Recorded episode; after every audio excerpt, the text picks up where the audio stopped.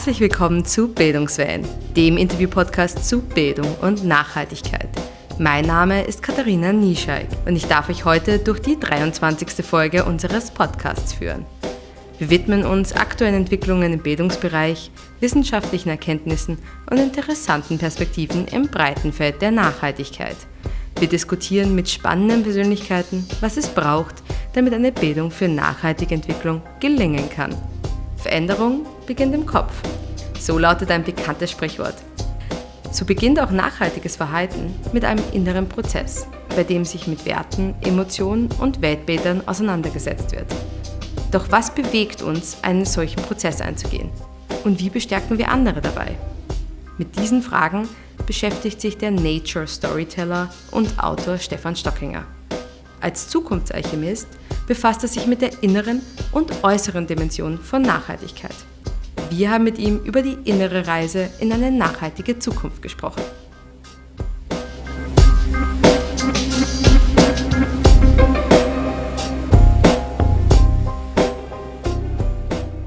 Hallo Stefan, herzlich willkommen zu Bildungswellen. Schön, dass du heute hier bist. Äh, möchtest du dich einmal kurz für unsere HörerInnen vorstellen? Ja, hallo, ich bin der Stefan Stockinger, Storyteller, Geschichtenerzähler quasi und äh, Mitgründer von Die Zukunftsalchemisten, ein Verein, der sich mit der Schnittstelle von inneren und äußeren Themen in der Nachhaltigkeit auseinandersetzt. Und ich habe auch nur ein Buch geschrieben, vielleicht erzähle ich das auch. Das Buch heißt Innen wachsen, außen wirken, gemeinsam mit meiner Partnerin Julia Buchebner. Und ja, freue mich hier zu sein. Dein alter Ego für deine Bildungsarbeit ist Pirado Verde. Ähm, übersetzt bedeutet das der grüne Spinner oder Verrückte. Was ist die Geschichte hinter diesem Namen? Ja, gute Frage. Das war eigentlich lange meine Marke Pirado Verde. Äh, mittlerweile ist es so, dass wir sie gerade ablegen. Pirado heißt eigentlich im Spanischen auch ausgeflippt und das war so der Zugang, der ausgeflippte, äh, der spannend, ein bisschen freaky Nachhaltigkeitsthemen äh, erzählt. Das war so die Marke dahinter und ich weiß jetzt nicht, mittlerweile bin ich 40 und vielleicht einfach nicht mehr ganz so ausgeflippt und die Marke passt nicht mehr ganz so, sage ich mal. Ähm, und dementsprechend habe ich die jetzt geändert und bin einfach nur mehr Stefan Stockinger. Du hast vorhin schon erwähnt, dass du zusammen mit deiner Partnerin Julia Buchebner ähm, die Zukunftsalchemisten gegründet habt. Und als Vortragsdu setzt ihr euch dabei, wie ihr so sagt, mit der inneren Dimension von Nachhaltigkeit auseinander. Das klingt ganz schön abstrakt. Was kann ich mir darunter vorstellen?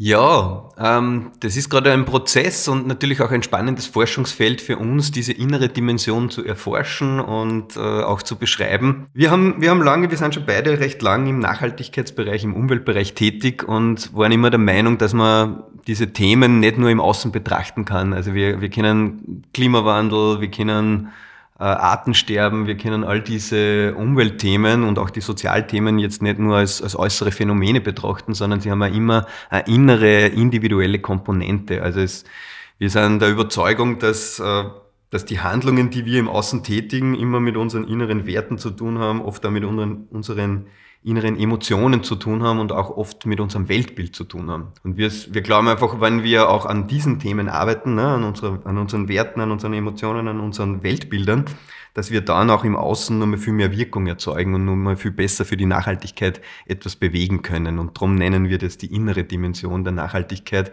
Wir erklären quasi jetzt nicht, äh, wie, wie Solaranlagen äh, aufgebaut werden können und wie viel man über vegetarischen Konsum an CO2 einsparen kann, sondern uns geht eher darum, wie kann man denn eigentlich äh, Verhaltensänderungen erzeugen, indem man seine innere Einstellung, seine innere Haltung ändert. Was sind konkrete Beispiele für eben genau solche Wertehaltungen oder Mindsets, die man ändern müsste für einen Weg in eine nachhaltigere Zukunft? Das ist eine schöne Frage. Ich erkläre das immer ganz gern mit den Ängsten, die uns Menschen umtreiben. Beispielsweise die Angst vor Veränderung, beispielsweise die Angst vor Machtlosigkeit, beispielsweise die Angst vor dem Scheitern, um nur einige zu nennen. Diese Ängste wirken in uns und äh, wirken dann auch auf die Nachhaltigkeit. Stellen wir sich vor, wenn ich jetzt die Angst vor dem Scheitern in mir trage und die ist auch in unserer Gesellschaft bei vielen Menschen äh, durchaus aktiv. Ne? Wenn ich jetzt die Angst habe, dass ich etwas nicht umsetzen kann, dass ich, wenn ich zum Beispiel ein Startup gründe oder eine nachhaltige Initiative gründe oder irgendetwas Gutes für die Welt tun möchte, ja, wenn ich die Angst in mir trage, dass das sowieso nicht funktionieren wird, weil ich nicht gut genug bin, weil ich scheitern werde, weil das ein viel zu großes Vorhaben ist, wenn, ich, wenn mich diese Ängste und inneren Glaubenssätze umtreiben, ne, dann wird das nicht in die Welt kommen. Und dementsprechend ist es für uns eine wichtige Auseinandersetzung mit diesen Ängsten, ne, mit der Angst vor dem Scheitern, um dann wirklich die Menschen zu ermutigen, etwas in die Welt zu bringen. Das ist ein so ein Beispiel. Die zweite, was ich jetzt genannt habe, ist so diese Machtlosigkeit. Ne? Ich glaube, das Gefühl der Ohnmacht ist ja im, gerade im Klimawandelbereich sehr äh, präsent. Wir, wir arbeiten mit vielen Menschen, die einfach gerade äh, jungen Menschen auch die Zukunftsängste haben, die einfach so ein Gefühl haben von, da gibt es so ein Phänomen, das heißt Klimawandel, das ist global, das ist irgendwie so groß, so, so schwer greifbar. Und da kriegt man schnell mal das Gefühl, als Einzelner kann ich sowieso nichts tun. Ich bin machtlos und ich, ich gehe in das Gefühl der Ohnmacht und lasse es halt einfach so quasi, schiebe es entweder weg oder, oder ja, druck's weg ne, oder beschäftige mich nicht damit. Und wenn man aber jetzt dieses Gefühl der Machtlosigkeit, der Ohnmacht auflöst, ne, dann gibt man den Menschen irgendwo so diese, diese Power zurück, diese, die, die Macht, die sie eigentlich haben, zurück. Und, und dann erkennen viele, wenn man mit dem arbeitet, dass eigentlich jeder von uns einen Teil leisten kann, wenn er was kurz für die Welt machen will.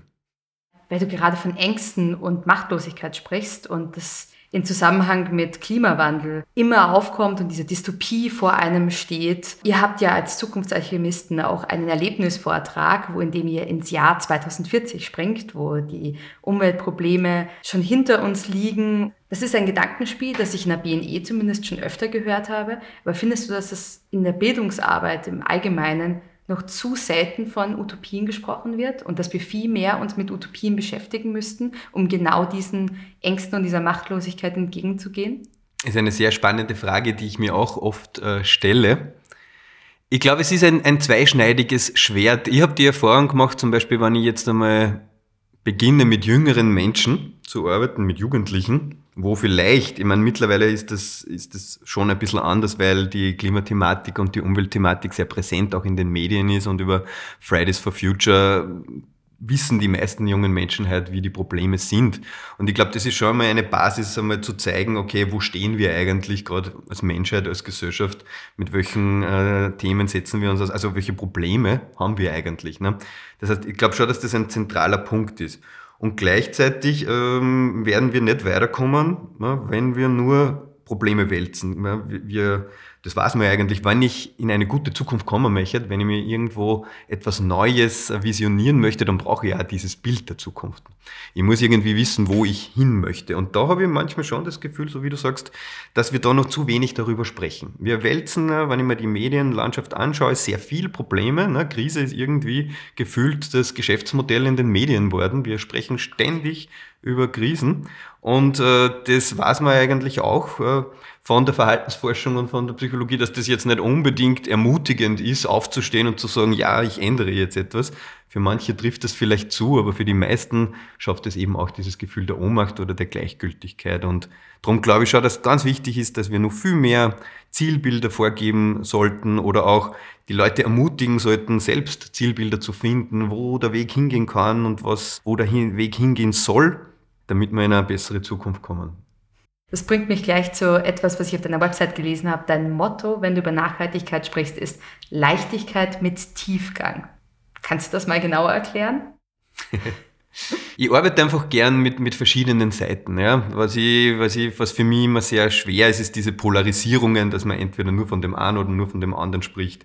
Äh, ich glaube, dass, dass Kommunikation nicht nur leicht äh, sein kann, weil sie dann schnell oberflächlich wird, und sie kann aber nicht nur tiefgehend sein, weil sie dann schnell schwer wird. Und dementsprechend ist so diese Verbindung, ich versuche eben Kommunikation so zu machen, dass sie leicht ist und trotzdem einen Tiefgang ähm, beinhaltet, weil weil ich einfach glaube, dass diese zwei Sachen, wenn die in einem guten Wechselspiel sind, wirklich was bewegen können. Man kann die Leute einerseits äh, irgendwo in der Freude erwischen mit der Leichtigkeit. Ne? Man, kann, man kann Freude, die Emotion erzeugen bei den Menschen, was, äh, wie cool eigentlich die Nachhaltigkeit ist und wie schön äh, Umweltbildung sein kann und was man da eigentlich machen kann.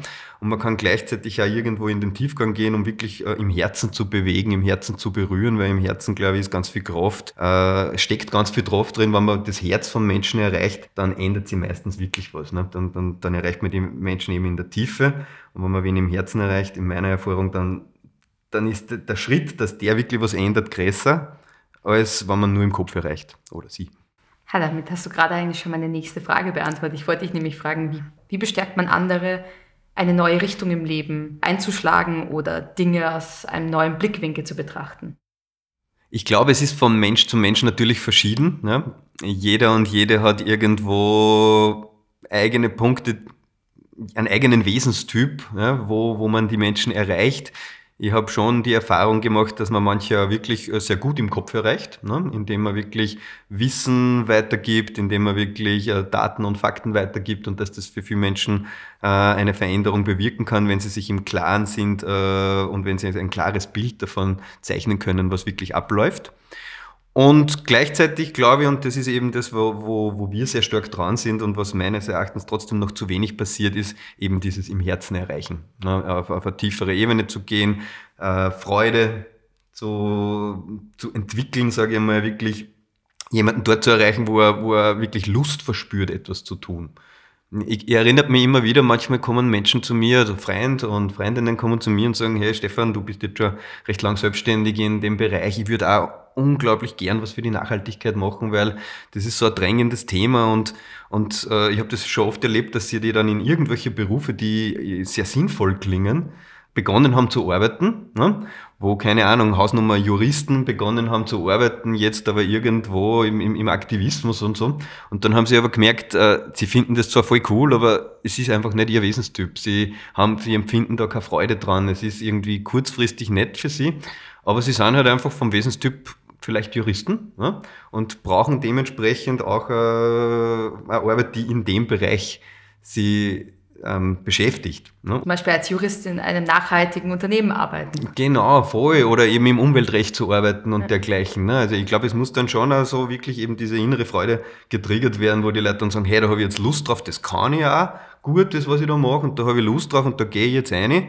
Und dann, glaube ich, äh, können die wirklich, also kann man wirklich machen, was man, worauf man Lust hat. Während man was anderes macht, wo man sich denkt, das ist zwar voll der wichtige Job, aber vielleicht nicht meiner. Du präsentierst auf deiner Website das Konzept der Heldenreise als Kommunikationstool, um Menschen zu inspirieren und sie zu einer Transformation oder Änderung zu bewegen. Was ist das genau, diese Heldenreise? Ja, die Heldenreise ist ein, ein mythologisches Prinzip und ich glaube, die ganze Heldenreise hier zu erklären, wäre jetzt ein bisschen zu lang. Aber den Teil, den ich erklären kann, ist, ist das, also man hat herausgefunden, das war der, der, Joseph Campbell, das war ein Anthropologe, und der hat herausgefunden, dass ganz viele alte Geschichten ne, in unseren Sagen, in unseren Mythen immer nach einem gewissen Prinzip funktionieren, immer noch eine gewisse Dramaturgie in sich tragen. Eine Dramaturgie, die dafür sorgt, dass Menschen äh, in sich gehen ne, und sich vielleicht auf eine Veränderung in ihrem Leben vorbereiten. Und das funktioniert natürlich auch super, wenn man solche Geschichten erzählt im Bereich der Nachhaltigkeit. Und da gibt es eigentlich zwei Elemente, die für mich sehr, sehr wichtig sind bei der Heldenreise. Ein, so ein, ein, ein Teil dieser Dramaturgie ist immer die Weigerung. Ne? Also jede Heldenreise beinhaltet irgendwo auch eine Weigerung. Und die müssen Sie eigentlich immer, diese Frage müssen Sie immer stellen, wenn wir jetzt wieder beim, beim Thema Verhaltensänderung sind. Ähm, was ist eigentlich das, was uns daran hindert, uns zu ändern. Ne? Wo liegt eigentlich wirklich der Kern drin, dass wir sagen, hey, na, wir bleiben in unseren alten Mustern drin, wir bleiben in unserem alten Verhalten drin.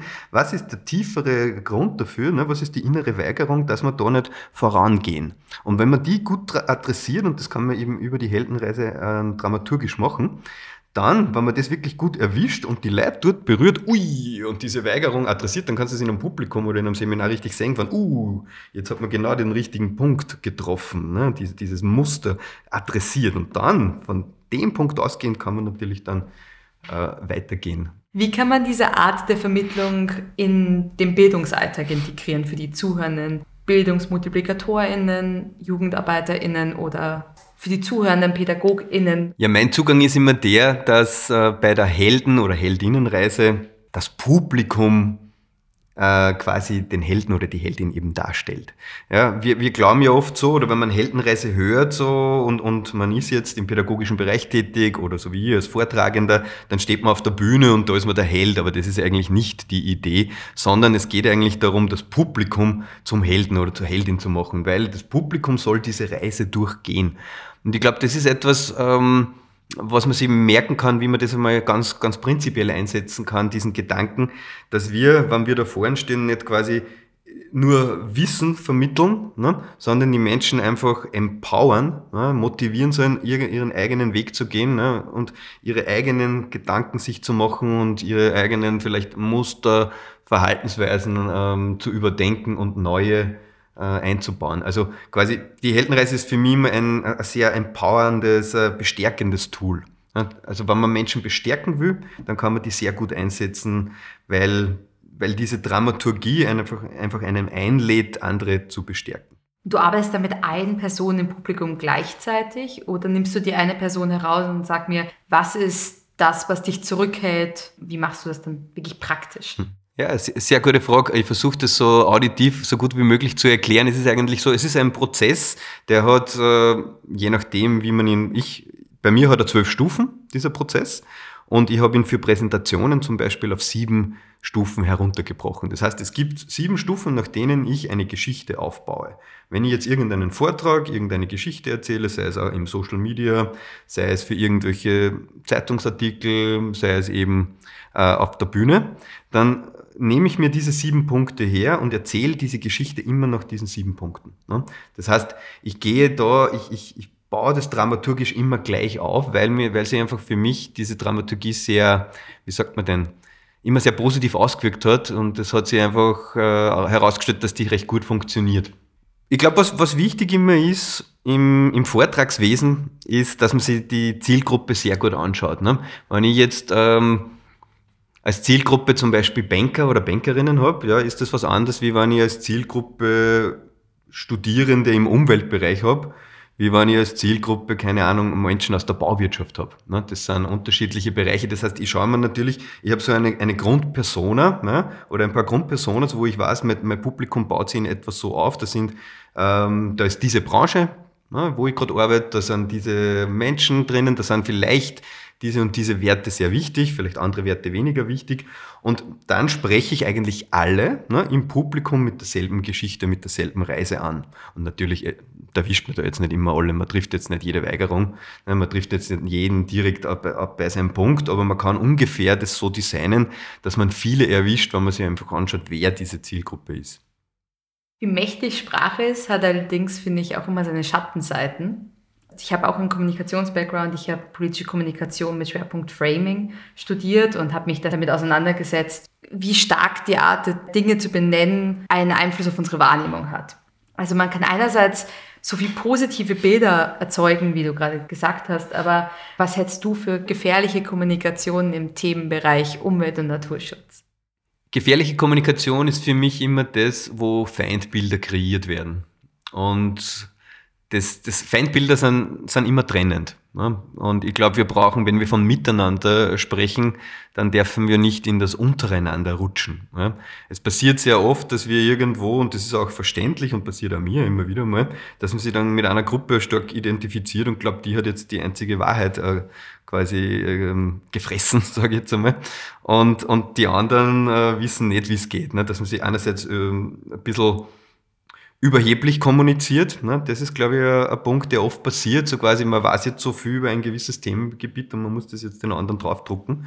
Das ist, glaube ich, gefährliche Kommunikation und eben diese Feindbilder, wo ich, wo ich sage, jetzt Hausnummer, wir sind jetzt politisch links ne? und unser Miteinander ist nur in diesem Kreis und, und das ist aber dann gegen das andere. Oder wir sind politisch rechts und da sind wir im rechten Miteinander und dann geht's gegen die anderen.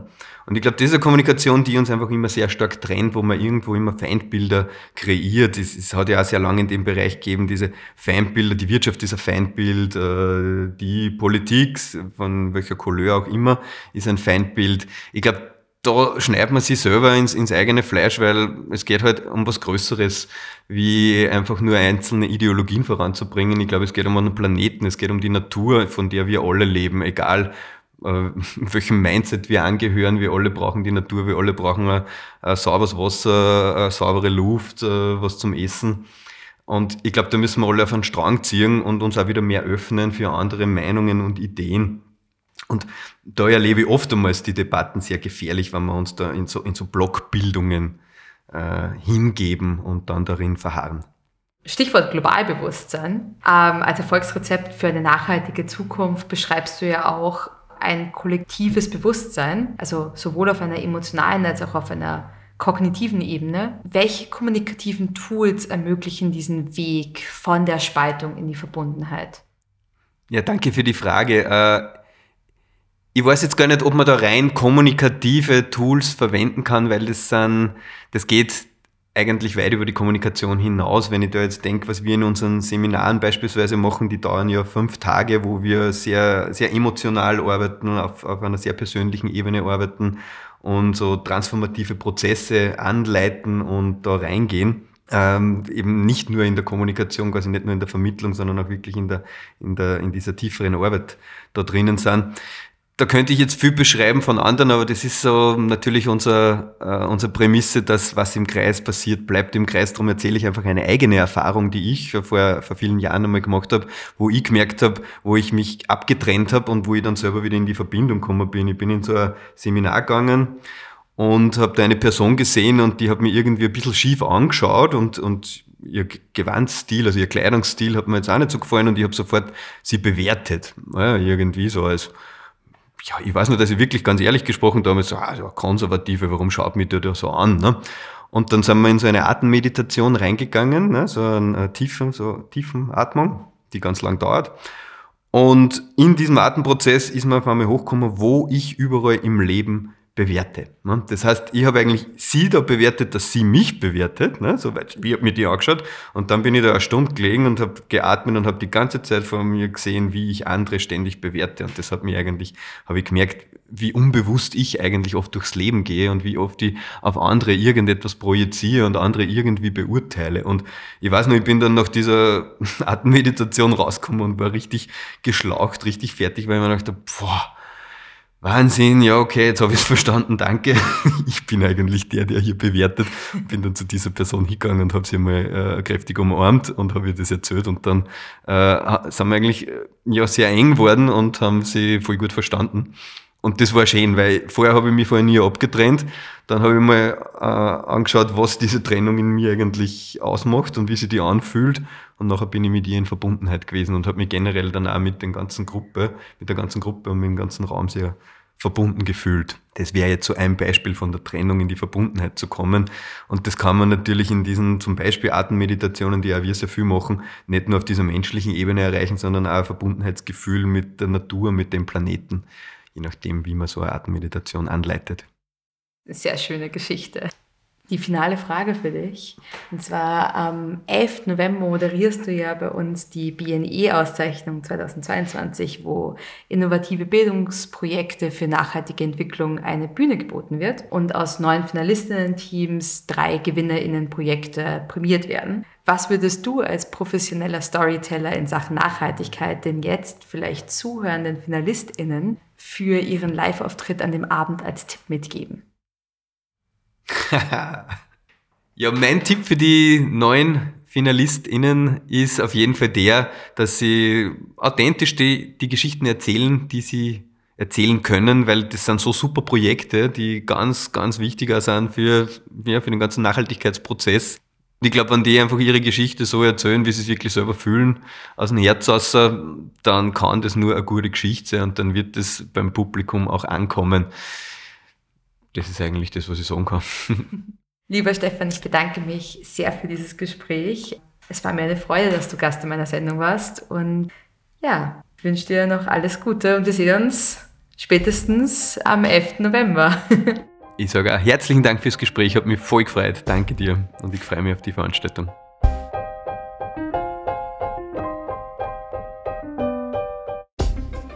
Das war unser Gespräch mit Stefan Stockinger. Wir haben es im Oktober 2022 in Wien aufgenommen. Weitere Informationen zu dieser Folge sowie die Links zu den Projekten von Stefan Stockinger und zu den Zukunftsalchemisten findet ihr in den Show Notes und auf unserer Sendungsseite unter www.umweltbildung.at slash podcast. Die Musik stammt wie immer von Grapes. Bildungswellen ist ein Projekt des Forum Umweltbildung im Auftrag des Bundesministeriums für Klimaschutz. Wenn ihr in Zukunft keine neue Folge verpassen möchtet, könnt ihr unseren Podcast übrigens über alle gängigen Plattformen auch ganz einfach abonnieren. Ihr könnt uns auch gerne eine Bewertung dalassen. Wir freuen uns nicht nur über das Feedback, sie hilft auch der Sichtbarkeit. Kommentare, Anregungen und Empfehlungen könnt ihr wie gewohnt an podcast.umweltbildung.at senden. Die nächste Folge von Bildungswellen erscheint am 9. Dezember. Bis zum nächsten Mal, auf Wiederhören!